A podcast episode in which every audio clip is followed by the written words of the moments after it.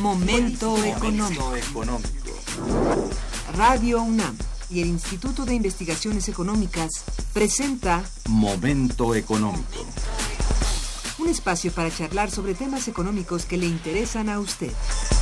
Acompáñenos.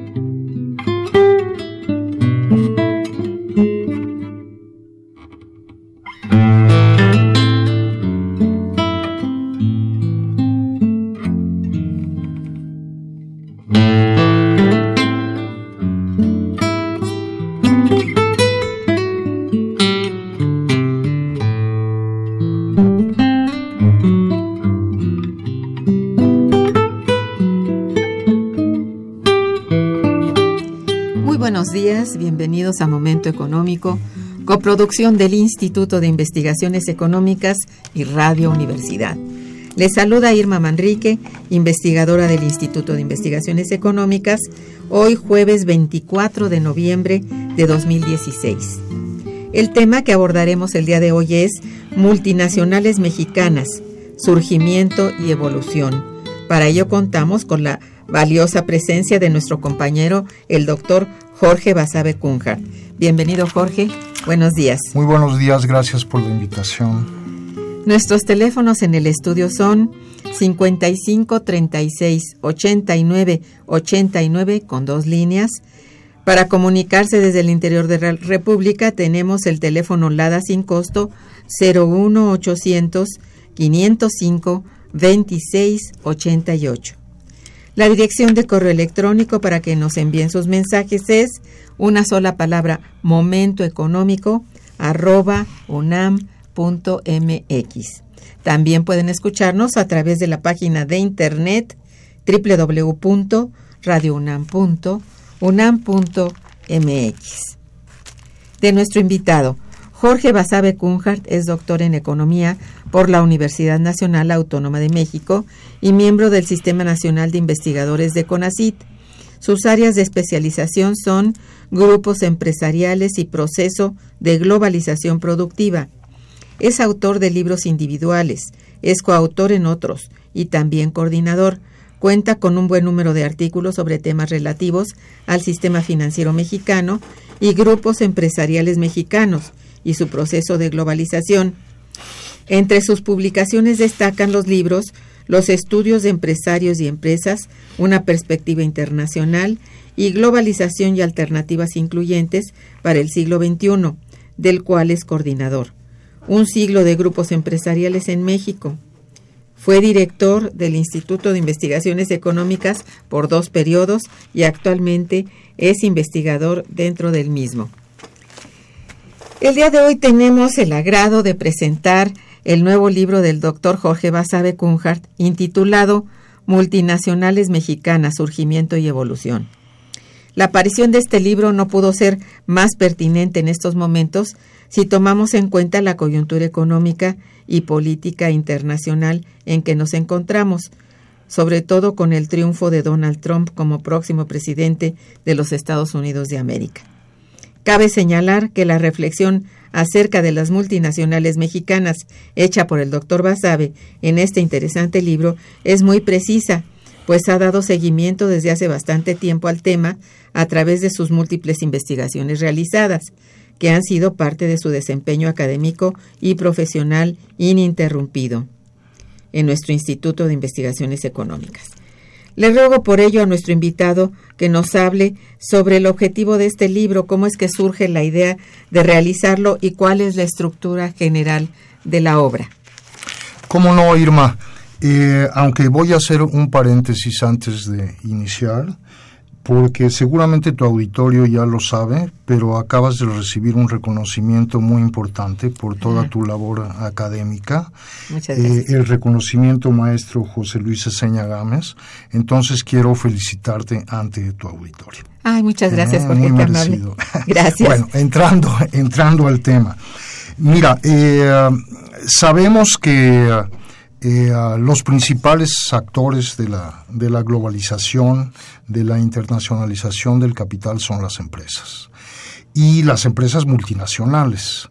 Eh, se han hecho eh, trabajos importantes desde los años eh, 60, 70 sobre las empresas multinacionales clásicas, que son las empresas eh, de los eh, Estados Unidos, las europeas, después las japonesas, y se han hecho también eh, trabajos interesantes, varios, sobre las empresas multinacionales de los países asiáticos, sobre todo del sureste asiático, que eh, fueron muy importantes en eh, todo el crecimiento económico y el desarrollo económico de sus países. Me estoy refiriendo a, Corea, Hong Kong, Singapur, Taiwán.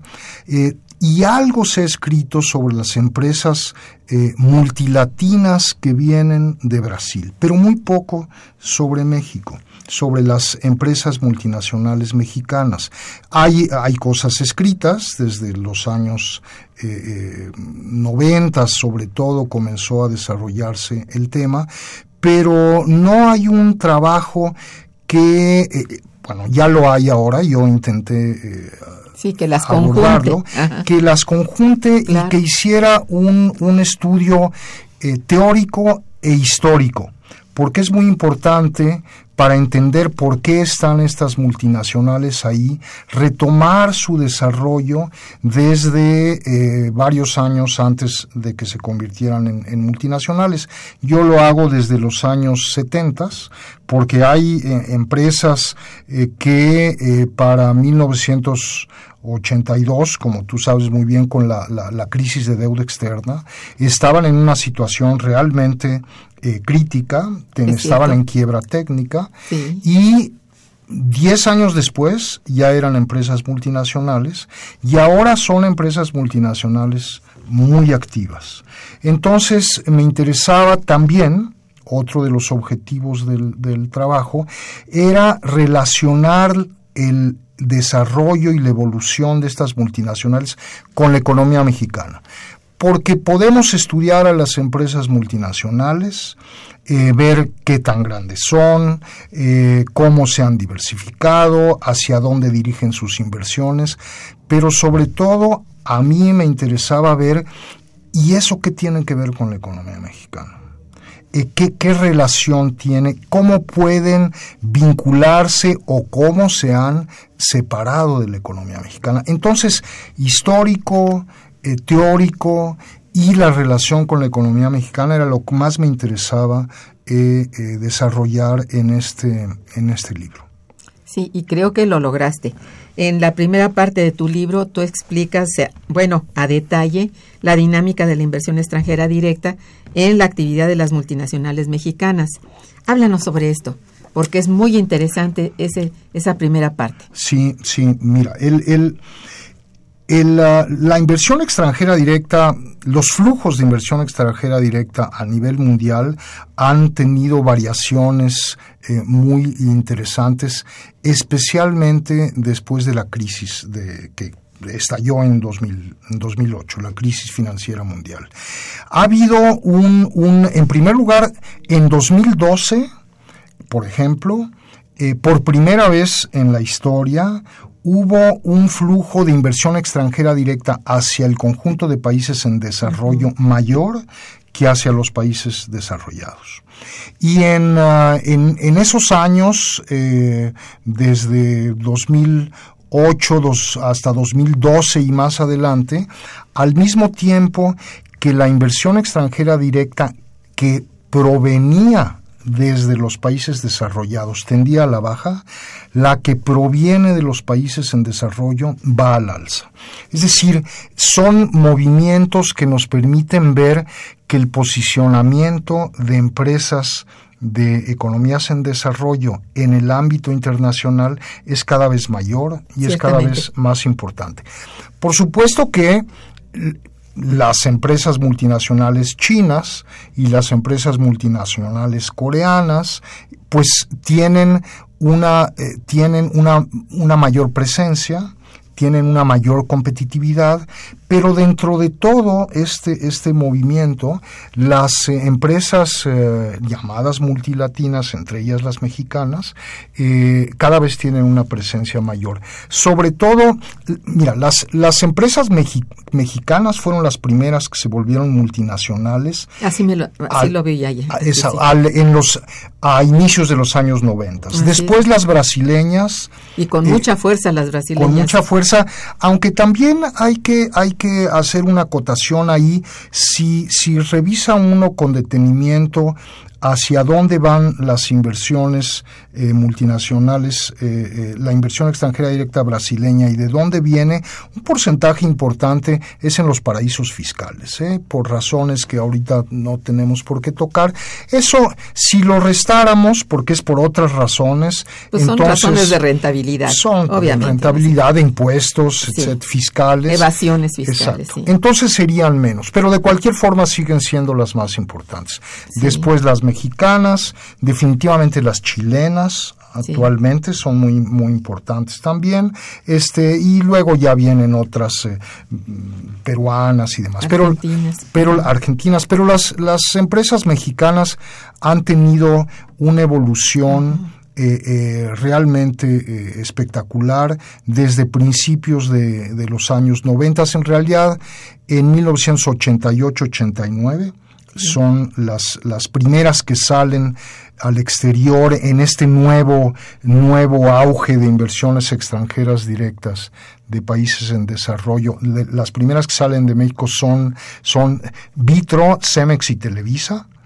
Y curiosamente, en el caso de Televisa y de Vitro, con unas inversiones fallidas, pero después a partir de 1995, ya 96, ya se pueden contabilizar eh, más de 20 empresas que están en el exterior. Y de las más fuertes. Y de las más fuertes, sí. Sí, actualmente ya estamos hablando de eh, para 2014. El libro cubre hasta 2013, pero si actualizamos a 2014, eh, más de 151 mil millones de dólares en el exterior y más de 300 mil empleados externos.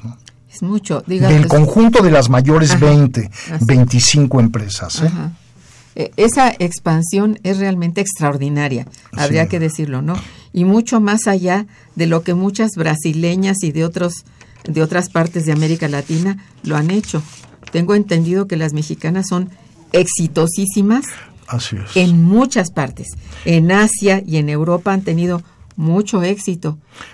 ¿Verdad? Sí. Entonces, esto es notable. Es, es notable el, primer, el, la, la, dirección primera de sus, de sus inversiones fue eh, Latinoamérica, sobre todo Centro, bueno, Centro y Sudamérica, pero también Estados Unidos. Sí, claro. Lo cual marca una diferencia muy grande con el resto de las multinacionales, incluso no solo eh, no solo latinoamericanas, sino de los países eh, asiáticos en un principio, en la primera etapa de su evolución, porque eso quiere decir que México estaba invirtiendo también en un país de mayor desarrollo económico, lo cual no es no es común. Eso le da una particularidad al caso mexicano. Pero eh, esto, esto fue a principios de los noventas. La mayor parte de las multinacionales mexicanas son regionales, es decir, que están posicionadas hacia el sur y el norte de su frontera, de la frontera de México, pero en el continente americano. Y digamos que una tercera parte ya eh, eh, responde a lo que tú estabas mencionando hace un poquito. Ya son, ya son globales. Han ido a Europa y ahora están en China. las que las fabricantes de, autopartes, por ejemplo, de alimentos. Tenemos ahí a Nemac de Alfa en autopartes, a Bimbo, de, en, exactamente. Y entonces eso les da una proyección eh, muy eh, global, lo que decías ahorita. importante, eh, ¿Cuáles son esas, esas multinacionales mexicanas que por más de 25 años se han expandido al exterior? Porque, a ver, por nombres, es importante conocerlas, ¿no? Este, bueno, junto con las brasileñas son, como dices tú, las más exitosas, pero de las mexicanas, ¿cuáles serían, digamos, notables? Claro, mira, definitivamente la más importante es América Móvil. Sí. Es en telecomunicaciones, la empresa del, grupo de, Slim, que no, y estamos separando a lo que se llama, al, al, conjunto de empresas que forman el grupo Carso. Esa también es una multinacional como grupo muy importante. Pero la más importante de todas es, eh, de todas las, las, multinacionales mexicanas, es, es América Móvil. Rebasó desde hace como unos cinco años a Cemex, que era durante muchos años fue la, la, mayor. En el caso de América Móvil, estamos hablando de ventas externas de casi 40 mil millones de dólares, de activos externos de 63 mil y pico millones de dólares. Le sigue Cemex, que fue una de las primeras que se, que se internacionalizaron. Eh, esta Cemex tiene casi 30 mil millones de dólares en, en, uh, activos uh, externos. Está también una minera que es Grupo México. Eh, está también FEMSA, en uh, FEMSA ahora lo que hizo es que ya eh, su, su, socio eh, se quedó, su socio internacional se quedó con la división cervecera y FEMSA ahora tiene nada más eh, los refrescos, los refrescos y ya tiene las tiendas Oxxo también, pero es la cuarta multinacional más grande, más grande de México. Enorme, sí. Enorme. Bimbo, por supuesto, Alfa, Insisto aquí en el caso de, Bimbo y de Alfa, ambas en, ambas en, China. Eh, una empresa en químico que es Mexichem, también es otra de las empresas eh, más importantes. Eh, curiosamente, una, una empresa que nada más tiene una, una subsidiaria productiva. Aquí estamos hablando de, empresas con plantas productivas. Estoy, no estoy tomando en cuenta oficinas de ventas ni de mercadotecnia, sino que inversión extranjera que directa, que se ha llegado a instalar. Exacto. Pemex es la octava más grande, nada más con una empresa. Tiene eh, una empresa en una asociación con, en Texas con Shell eh, en, producción de, gasolina, pero es, una, es, es, es, muy grande.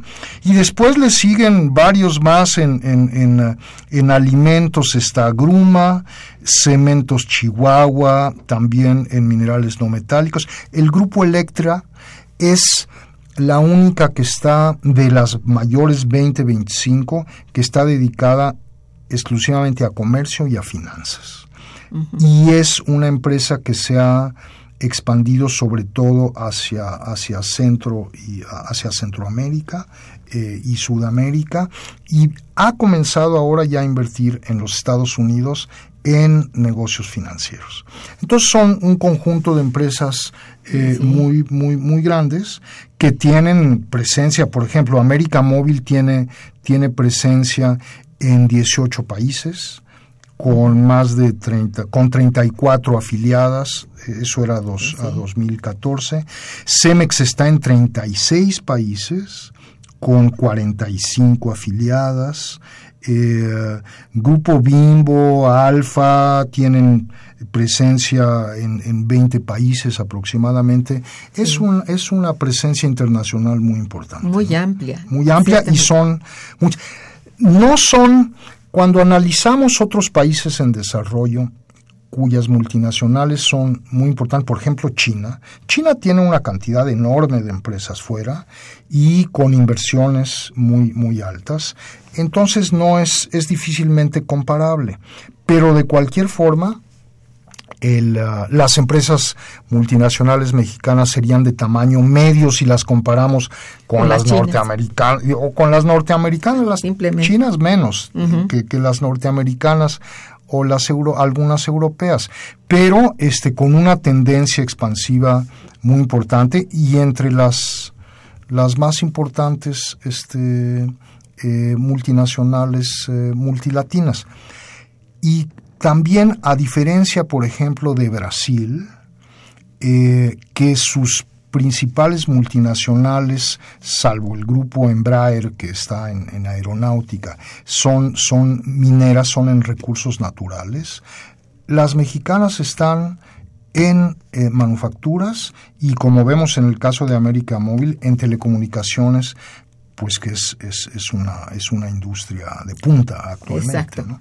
Digamos que cubren este realmente sectores productivos, sectores de servicios, básicamente esta de América Móvil que es, es de servicios de telecomunicación, Así es, ¿no? así es. Pero que es francamente importante. Yo diría que pues de lo más importante que hay en América Latina, ¿no es así? Sí, sí, sí, Sí. definitivamente. Compite, compite con, con la empresa española de Sí. telecomunicaciones en el todo el mercado latinoamericano, este y son las dos eh, más, más, más importantes empresas extranjeras en ese ramo que están que, eh, que están que están eh, que están eh, compitiendo, insisto, en, en el mercado al sur de la frontera de México. Y en México, pues por supuesto, es, es la única. Es un, todas estas empresas son eh, eh, de corte, de naturaleza oligopólica en nuestro país, ¿no? Así es, sí, como lo son las de otros países en otros países, ¿no? Así es. Así es. S- Solo las empresas más grandes pueden convertirse en empresas En multinacionales, Exactamente. salvo, salvo lo que ahora le llaman las empresas que ya nacen multinacionales, las TICs, este, y demás, que son muy pequeñas, y eso es eh, muy difícil contabilizar cuántas, cuántas hay. Este, en- en- en el caso mexicano, en el mundo entero, sí son empresas que nacen para para, para estar dedicadas a eh, la demanda internacional. Pero en términos de empresas industriales eh, que pueden convertirse en multinacionales en esferas de producción que es muy competido, Sí. tienen que ser empresas muy grandes porque si no, no pueden salir a, a competir con, con, eh, con, los, con los grandotes, ¿no? pero sí tienen, un- bueno, a ver, ¿y cómo fue? Tú que haces una relación histórica de estas empresas mexicanas, ¿cómo hicieron en la etapa, digamos, de los años 80, en la apertura, para poder eh, afrontar los riesgos, digamos, que significaba la apertura? Claro. Porque una cosa es eh, sal- estar en un país proteccionista o de protección a salir a la apertura. Sí. Los años 80 fueron la apertura.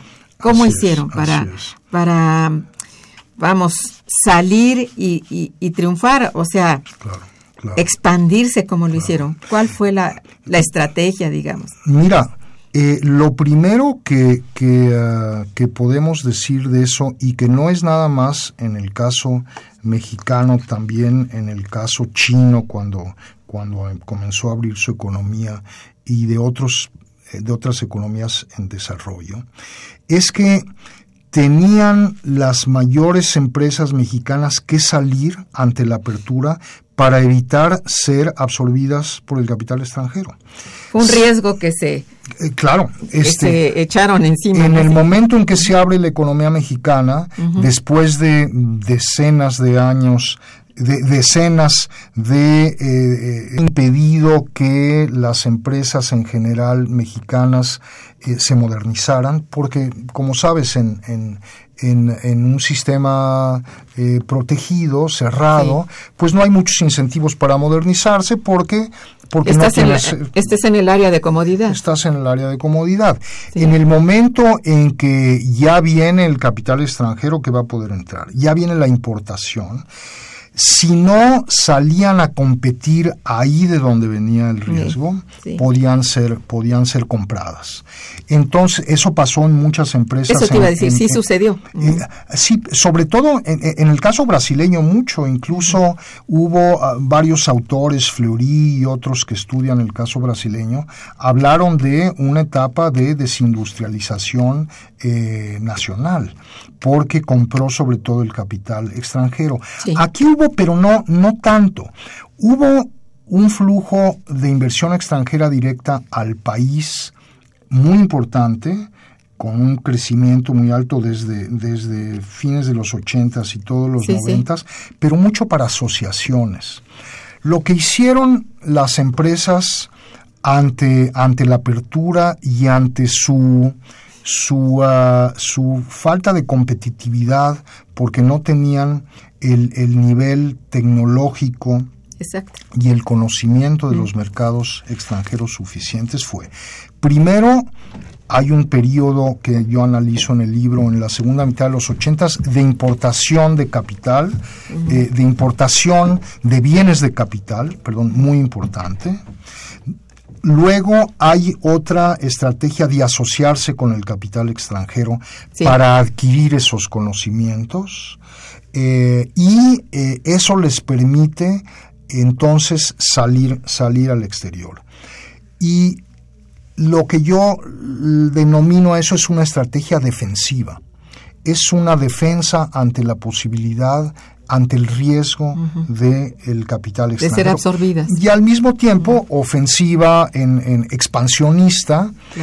Y tenemos que recordar, como mencioné al, principio de, esta charla, que en 1982 estaban al borde de la quiebra técnica, pero se habían fortalecido durante 6, 7 años financieramente por el rescate del gobierno, el rescate del sistema FICORCA, que hizo que eh, su, lo que era su deuda externa eh, en, dólares pasara a pesos, que se ampliaran los plazos de, pago y los términos de, gracia. Y entonces, gracias a una estrategia que implementaron de inversión financiera entre 82 y 87, hasta el crack bursátil, se fortalecieron financieramente y entonces pudieron de nuevo tener los recursos para salir a competir al exterior. Bueno, en el libro está analizado todo este proceso desde los 70 luego los 80 que es importantísimo en este en este sentido que hablamos y luego el despegue porque todos estos grupos ya habían salido al exterior en los años 70 pero cuando vino la crisis de deuda externa en 82 ah, que estalló eh, se tuvieron que desprender de sus inversiones en el exterior para afrontar la crisis. Eh, solo en contados casos, Gruma mantuvo sus, su propiedad de molinos de trigo en el sur de Estados Unidos y Vitro mantuvo sus inversiones en el, en el, al sur, de, al sur de, México, pero el resto tuvieron que vender todas sus empresas para, insisto, para afrontar... Fue, un reajuste. Fue un reajuste. Pero los ochentas, yo siempre menciono, y lo, pongo en el libro y lo he hecho en la otra publicación, siempre se habla la década de los años ochentas con la década perdida.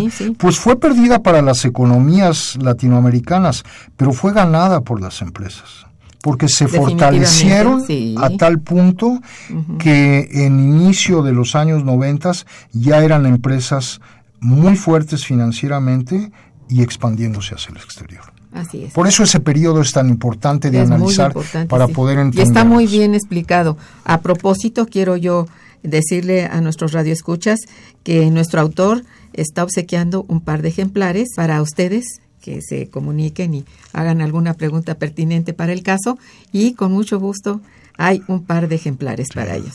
Gracias. Vamos a hacer una breve pausa musical y regresamos. Quédense con nosotros. Está escuchando Momento Económico.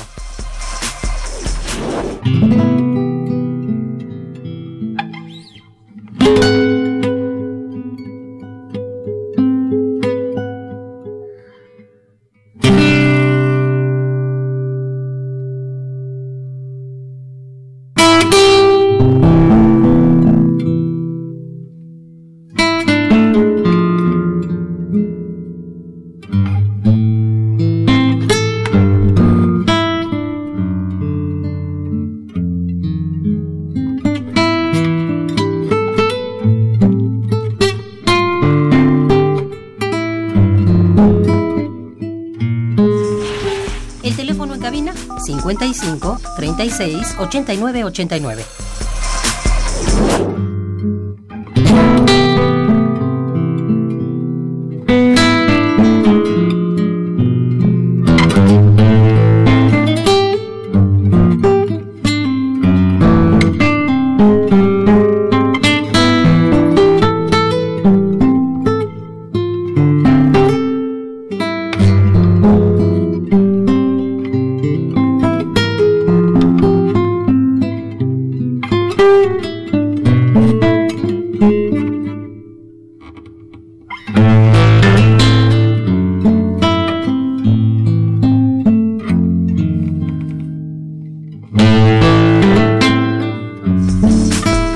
Continuamos en Momento Económico.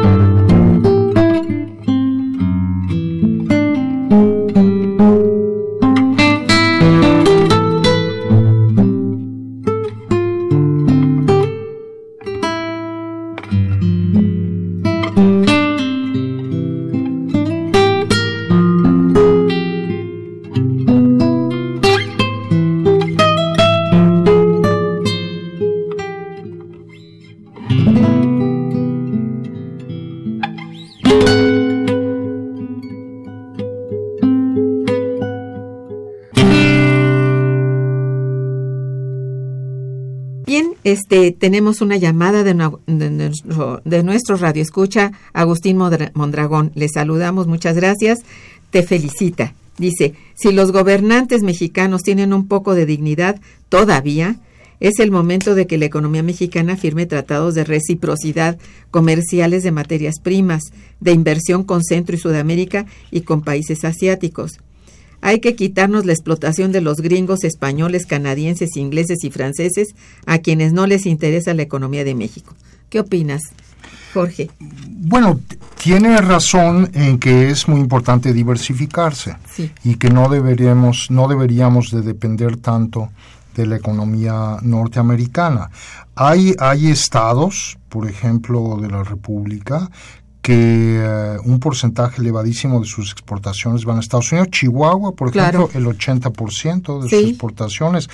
Estados como Querétaro, el casi el 30% de sus eh, de, su PIB depende de sus exportaciones a los Estados Unidos. Efectivamente. Entonces, en la medida en que nos diversifiquemos, este será será más sana la economía, sobre todo mexicana, para eh, cuando hay cuando suceden crisis este, muy ubicadas regionales, etcétera, pero pero que no les interesamos, claro que sí les interesamos, pues eh, somos mano de obra barata para para sus para sus inversiones. Y, y, y, no solo no solo eso precisamente en el tema de las empresas multinacionales mexicanas cada vez más son son competidores eh, a nivel mundial este y no nada más de mano de obra barata que es lo, principal. Toda la industria maquiladora el costo más importante en eso. se, se, basa en México sino en en, en, en, tecnología y en conocimiento eh, empresarial eh, estratégico de, de, inversión. Cada vez son empresas que se sitúan más a, nivel de las mejores del mundo, ¿no? De cualquier para competir con quien sea, ¿no? Sí, eso es muy cierto. Este, ¿cómo ha funcionado mm, para este tipo de empresas mexicanas el Telecan? ¿Y qué podría significar para ellas ahorita esta amenaza entre comillas del eh, recién electo Donald Trump? Sí, que no podemos referirnos a él como lo hicimos ah, antes de que se abrieran los micrófonos de no, no, ¿verdad? No, no, no. bueno, se oye mal. este sí. Mira, el, el, el TLC en forma directa no tuvo tanto que ver con el, el despegue y la multinacionalización de estas, de estas empresas.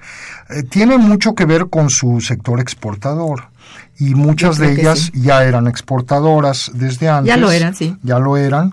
Y, y como sabemos, el, el, uh, el, el, sector exportador, por ejemplo, que tuvo un crecimiento, su boom de 1994 al 97 sobre todo, el, el, el exportador eh, manufacturero, para 97 había superado ya a la maquila, o sea, lo estoy, lo estoy separando. Sí. Después se estanca, y ahorita te, com, te doy un comentario de por qué considero que se, que, se, que se estancó, es decir, ya no crece mucho más, el boom fue de muy poca duración, pero entonces en, en, en, el sentido exportador y en lo que los eh, eh, internacionalistas y estrategas este, de, comercio internacional llaman la importancia de la marca del país, la marca México, por decirlo de una forma, sí, sí. Eh, eh, el Telecán le sirve, le, lo,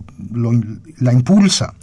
Sin embargo, estas empresas se convirtieron en multinacionales y se han expandido mucho con base en sus propios esfuerzos.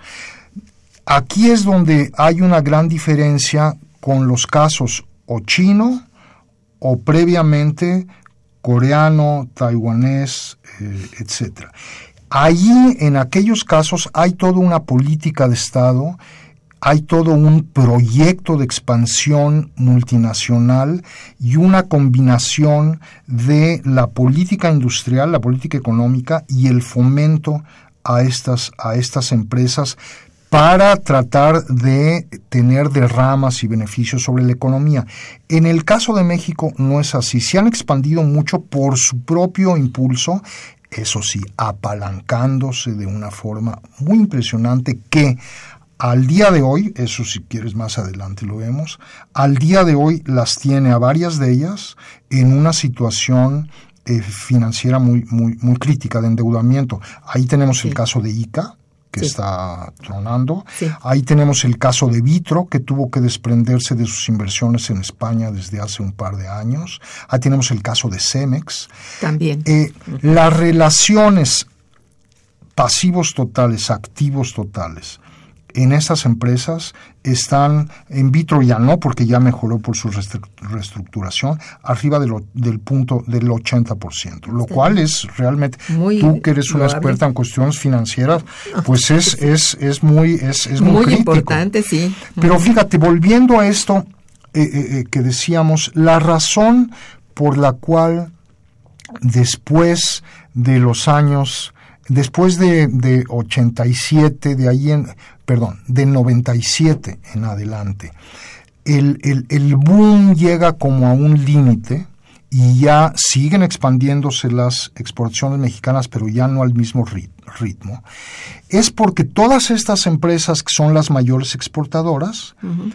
o están entre las mayores exportadoras, al convertirse en multinacionales, comienzan a exportar desde sus subsidiarias.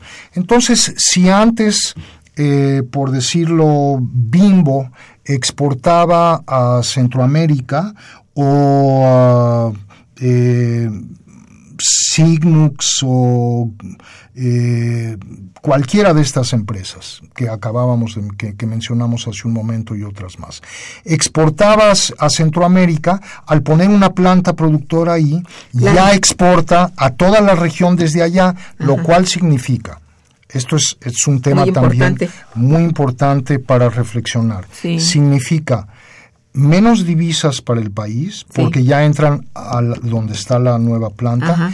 menos empleo para el país porque se contrata allá. Así es. Fiscalmente tampoco ya Ningún no se paga impuesto. y se paga allá. Ajá. Entonces, esto nos lleva siempre a, a la pregunta, que es, es, es, un tema muy interesante para, para, para, discutir, es ¿y de qué le sirve a una economía en desarrollo tener multinacionales? Ajá. Y todo lo que acabo yo de mencionar son negativos. Hay algunos aspectos positivos, pero en eso es profundamente negativo. En eso Pues es, sí. es profundamente negativo. No puedes impedirlo que las empresas multinacionales este, no se expandan al exterior y puede que sea preferible a que venga y, te- y- y los compre el capital eh, A extranjero. que sean absorbidas por otro tipo de, de- de Exacto. capital. Pero precisamente por eso es también muy importante que haya una política industrial y una política pública que procure sacar algún beneficio al hecho de que contemos con empresas multinacionales que son las empresas que tienen mayor inversión en desarrollo tecnológico. ¿no? Por ahí sí. está una, una Sí, posible eh, ventaja. no, no es realmente, vamos, imputable realmente a la, a la inversión extranjera, que esa es su, su forma de Así trabajo. es, tiene es. que, pues para expandirse tiene que salir. O sea, Exacto. exacto. Desde todos los autores, bueno, Schumpeter, etc., pero vamos hasta Marx. Marx ya decía, el capital tiene una compulsión a crecer para no, eh, para sobrevivir. Tiene que estar creciendo el, capital de estas dimensiones. Entonces tiene que estar creciendo hacia donde puede y, y- teniendo cada vez más posibilidades de ganancias. Esto los puede llevar a encrucijadas terribles, como es el caso de, de- de las compañías cementeras y de Cemex en particular, que tienen tal necesidad de crecer para competir que se endeudan demasiado. Pero el capital tiende a, a- a salir y a expandirse. Este, ese es, esa es su forma. es su naturaleza, ¿no? Sí, solo que el país de donde provienen debe tener una política de Estado que controle y que de alguna forma recibe el país algún beneficio. Así es. Y esto depende del gobierno de donde están, de, Tiene mucho que ver. de su nación, de su nacionalidad, vamos. Un, un ejemplo Sí. muy interesante es lo que sucedió en China cuando Ajá. se abre al capital eso. extranjero. Cuando se abre, claro, estamos hablando de gobiernos y también cuando hablamos de, de- de- de los de los eh, de los casos eh, de, de Corea y demás que mencioné antes y también China, gobiernos realmente muy autoritarios, ¿no? Realmente muy autoritarios, se hace así y se hace así. Aunque también con mucha eh, eh, vinculación entre empresa, eh, instituciones científicas, tecnológicas y gobierno.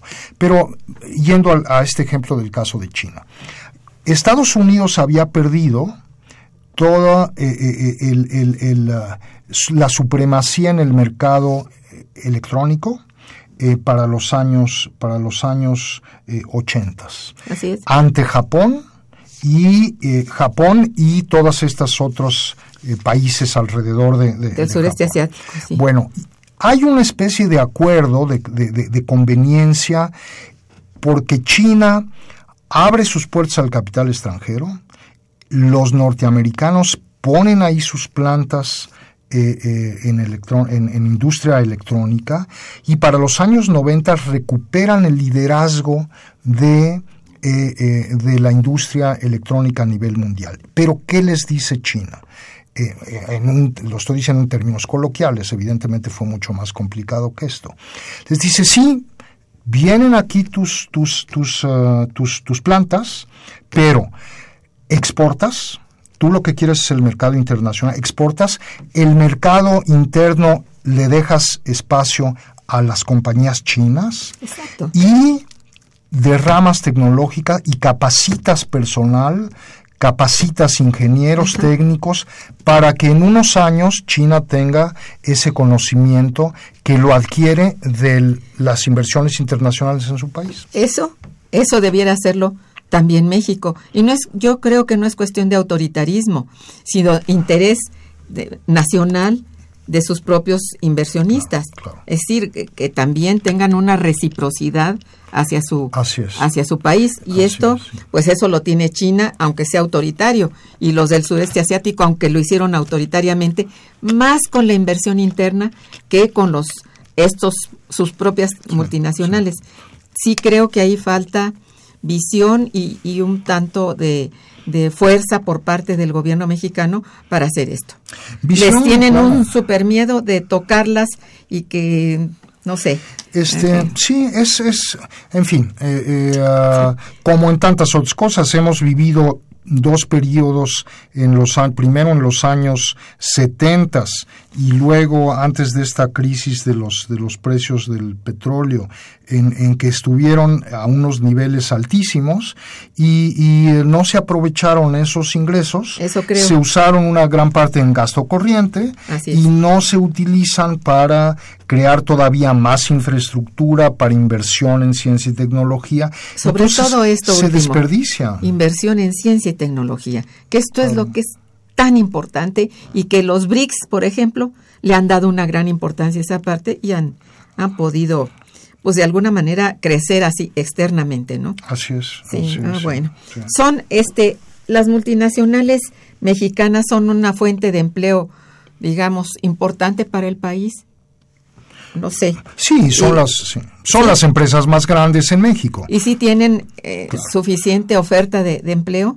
Claro, sí, sí. También. Bueno, en la medida. Lo que sucede es que han crecido mucho hacia afuera. Es eso, por lo que decías hace un momento, ¿no? Se, se dice desde hace tiempo, bueno, a ver, las, las, los industriales mexicanos las no, no están invirtiendo suficientemente. No, sí están invirtiendo suficientemente, nada más que no necesariamente aquí adentro. Bueno, sí, por eso. Fuera. Entonces no puede haber eh, los empleos aquí, No, son los empleos claro. afuera. No necesariamente tampoco. Toda la cantidad de empleos que han tenido afuera, que, que producen afuera, estos más de 300 mil de las 25 mayores empresas mexicanas, no necesariamente esos empleos se hubieran, se hubieran hecho aquí en México, producido en México, porque tiene un límite el crecimiento del mercado y tenemos un mercado que está que no está Sí, creciendo sí, sí, es suficientemente. cierto. Pero alguno de esos sí podría haberse hecho aquí para exportar, ¿no? Pues sí. Bueno, ahí te dan un montón de preguntas. Mira, nos llegaron ahorita el montón de preguntas de los radioescuchas. Ay, que nos dé tiempo. A ver, este Fernández, Fernando Martínez te felicita. Dice, hace la pregunta, ¿existen multinacionales mexicanas que sean cooperativas? Yo no sé eso. Eh, que No yo sepa no. No, ¿verdad? No que es- no es el formato, Debe de haber, no, no, no, que yo, que yo sepa no. Yo estudio sobre todo las multinacionales mexicanas más, más, más grandes, el- la gran empresa. Eso es. No conozco la- la- las pequeñas, es más, no hay datos sobre, sobre eso, no hay datos sí. muy, muy concretos, pero este cooperativas que yo sepa no. No, no es, no es un formato para, para empresa grande. Me parece que sí. No, y sobre todo multinacional Sí, menos. sí, sí. Este Ignacio López también te felicita mucho. Dice, ¿cómo observa el invitado la situación en relación a las empresas que se crearon en la década de los años 80? ¿Podrían desarrollarse hoy empresas igual de exitosas? que se desarrollaron en los años 80. En los años 80. Eh, no sé muy bien, a- a- no me queda muy claro a cuáles se refiere, pero en los años 80 lo más significativo en términos empresariales fue la concentración de capital en donde se beneficiaron. Son dos cosas. Uno, la concentración de capital que benefició a eh, eh, todos los mayores grupos empresariales cuando el gobierno en el nuevo el, el nuevo modelo de acumulación decidió adelgazar al, al- Estado y entonces puso a la venta vino todo el proceso de privatización y estas empresas se, se, se integraron Sí. eh, y, y bueno y lo que vino un poco después que fue el, el- el, ah, las cadenas productivas, eso sí, la parte negativa del TLC, la industria del juguete, la industria del calzado. La ruptura. todo Pero no, no entendería muy bien cuáles son las de los años 80. Que se hayan creado en 80 no, o que hayan más bien Lo que tenido su- el boom. Sí, lo que No sucede. fue en los 80. Lo que pasa es que en los años 80, recordemos que fue todo un periodo muy, muy, muy crítico de desaceleración. Entonces se crearon pocas empresas que hayan trascendido posteriormente, ¿no? Las que había Las que eran- había, exacto, las que ya venían de, a- de atrás, atrás, y claro. se convirtieron en exportadoras y demás, pero eran las que ya estaban, ¿no? Y luego las de nueva creación fue hasta los años 90. Yo creo que hasta los años 90 podríamos encontrar este ya no porque es eh, un momento ya en que la economía mexicana se recupera un poco. Y ahora Nunca pensar en que se creen ahorita nuevas nuevas empresas está como Bueno, cada vez Eh, hay difícil, más facilidades. ¿Sí? este, para, para en términos, a ver, en términos de requisitos, que es, que es muy importante, ah, entiendo por lo que eh, conozco de, eh, de ah, lo que ha traído consigo la, la reforma financiera, que hay una mucho mayor este, no mucho mayor, pero ha crecido el financiamiento comercial hacia el sector productivo.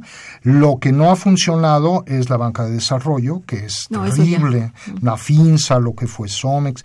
Eso es terrible porque ahí era la oportunidad para crecimiento de pequeñas y medianas empresas. Ahí está, pero no como debería. Entonces, hay espacio para pero supongo que por la situación actual de lo que tú comentaste, que todo está a la expectativa de qué va a pasar con la economía mexicana ante, difícil, ante ¿verdad? lo que viene eh, por la elección en Estados Unidos, yo creo que hay una especie de, de espera, ¿no? Bien, Juan Carlos Montaño te felicita y también pregunta, ¿qué empresas agrícolas mexicanas existen en el país? Empresas agrícolas. Eh, no es mi tema, lo siento mucho, Sí. este, pero no, no, que estén dedicadas al, al- al agro, no. No, Eh, este- no, y más bien son empresas de capital externo, las Eh. que hay eh, en la agricultura.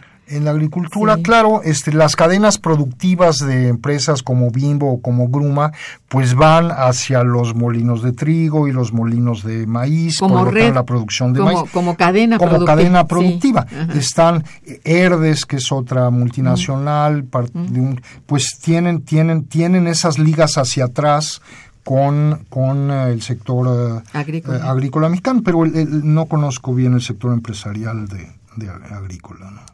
O agroindustrial, que sería Claro. lo más... Gerardo Espinosa, que felicita al invitado y al programa, gracias.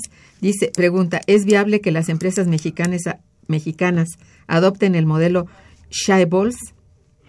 Los, a ver, esos son, esos son los grandes monopolios eh, Grandes de, corporativos, de- sí. este, coreanos, parecidos a lo que eran los, los japoneses, eh, Saibatsus creo que se llamaban, probablemente me estoy equivocando, en, en- seguro en la pronunciación, pero no estoy muy seguro. Pero no, los chaboles, chabols eran los grandes monopolios eh, tipo capital financiero, tienen grupos de capital financiero. En México los hubo en, ah, en ah, antes de la crisis Sí. de, de los años 80. Sí, fueron de los 70. es- Pero los coreanos hicieron algo muy interesante. Primero en los años 50, 60 y también en los bueno, se- se- 60, 70, hasta los años 70, impulsaron mucho a estos grandes monopolios. Pero en los, en los años eh, 80, a ver, en los años 80 se dieron cuenta de que había que impulsar a, la- a las pymes y entonces les pusieron ciertas restricciones y trataron de vincular más, que es algo que debía también de hacerse en México, al sector de pequeña y mediana empresa con los grandes chabols. Entonces, es... eh, eh, Es una buena estrategia y que no se ha adoptado en el país, ¿no? es hacer eso, Sí. no, este, entonces adoptar eso, pues no, los grandes grupos integrados ya están. Lo que sí no debe ya de haber en México son estos grupos que tienen banca, industria, ni Sí, creo ya, que lo holdings, vaya. no, ya está esos difícil. holdings ya con, con esa. Hay algunos que están diversificados, el grupo Carso lo es, pero ya no que, que surjan más por ese lado, no lo creo.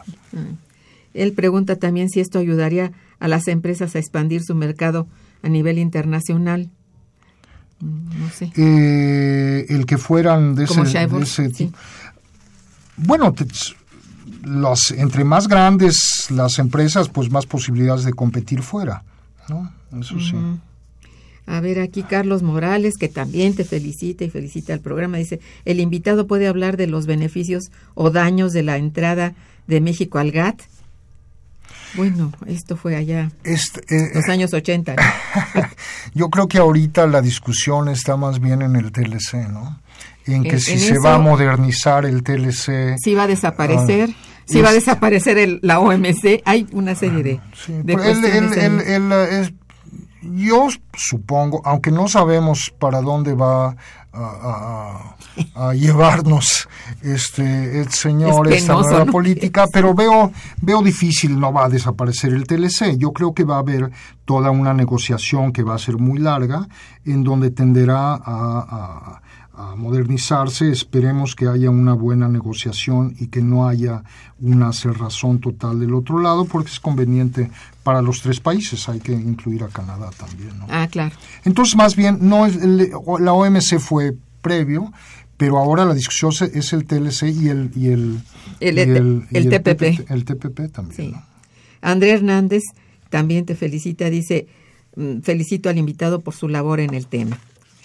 Gracias, gracias. Este, Javier Ángeles también te felicita, dice, bueno, México ha permitido la entrada de multinacionales al país que han desarticulado nuestra economía. No es por la entrada, es una estrategia mala, yo creo que del país. Sí. Sí, han, multinacionales han entrado desde los años 20. Bueno, entraron desde el porfiriato, luego en los años 30, luego en los años 40 y este la entrada de capital extranjero, este la inversión extranjera directa puede ser muy importante y muy útil a un país. Además no estamos aislados. No, no se puede estar ya aislado. Un país que permanece aislado lleva a crisis fuertes como la que sucedió en los años 80 en toda Latinoamérica. Así es. Bien, es, es muy complicado y es otro tipo de análisis que habría que hacer. Es otro análisis. Angélica Domínguez eh, este, dice, ¿pueden decir dónde conseguir el libro del doctor Basabe? Sí.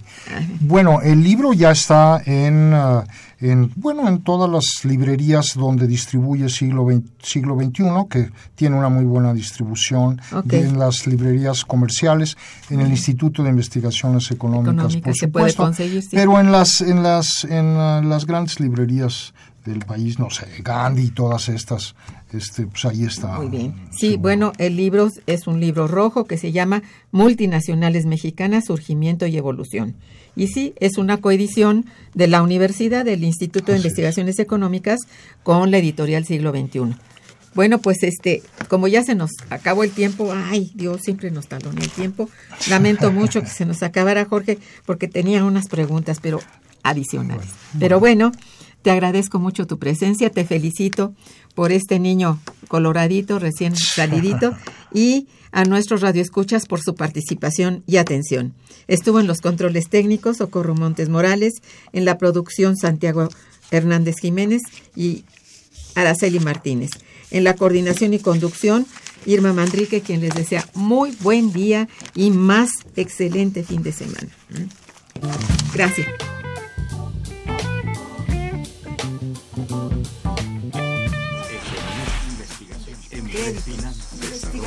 Momento económico. Radio UNAM y el Instituto de Investigaciones Económicas presentó Momento económico.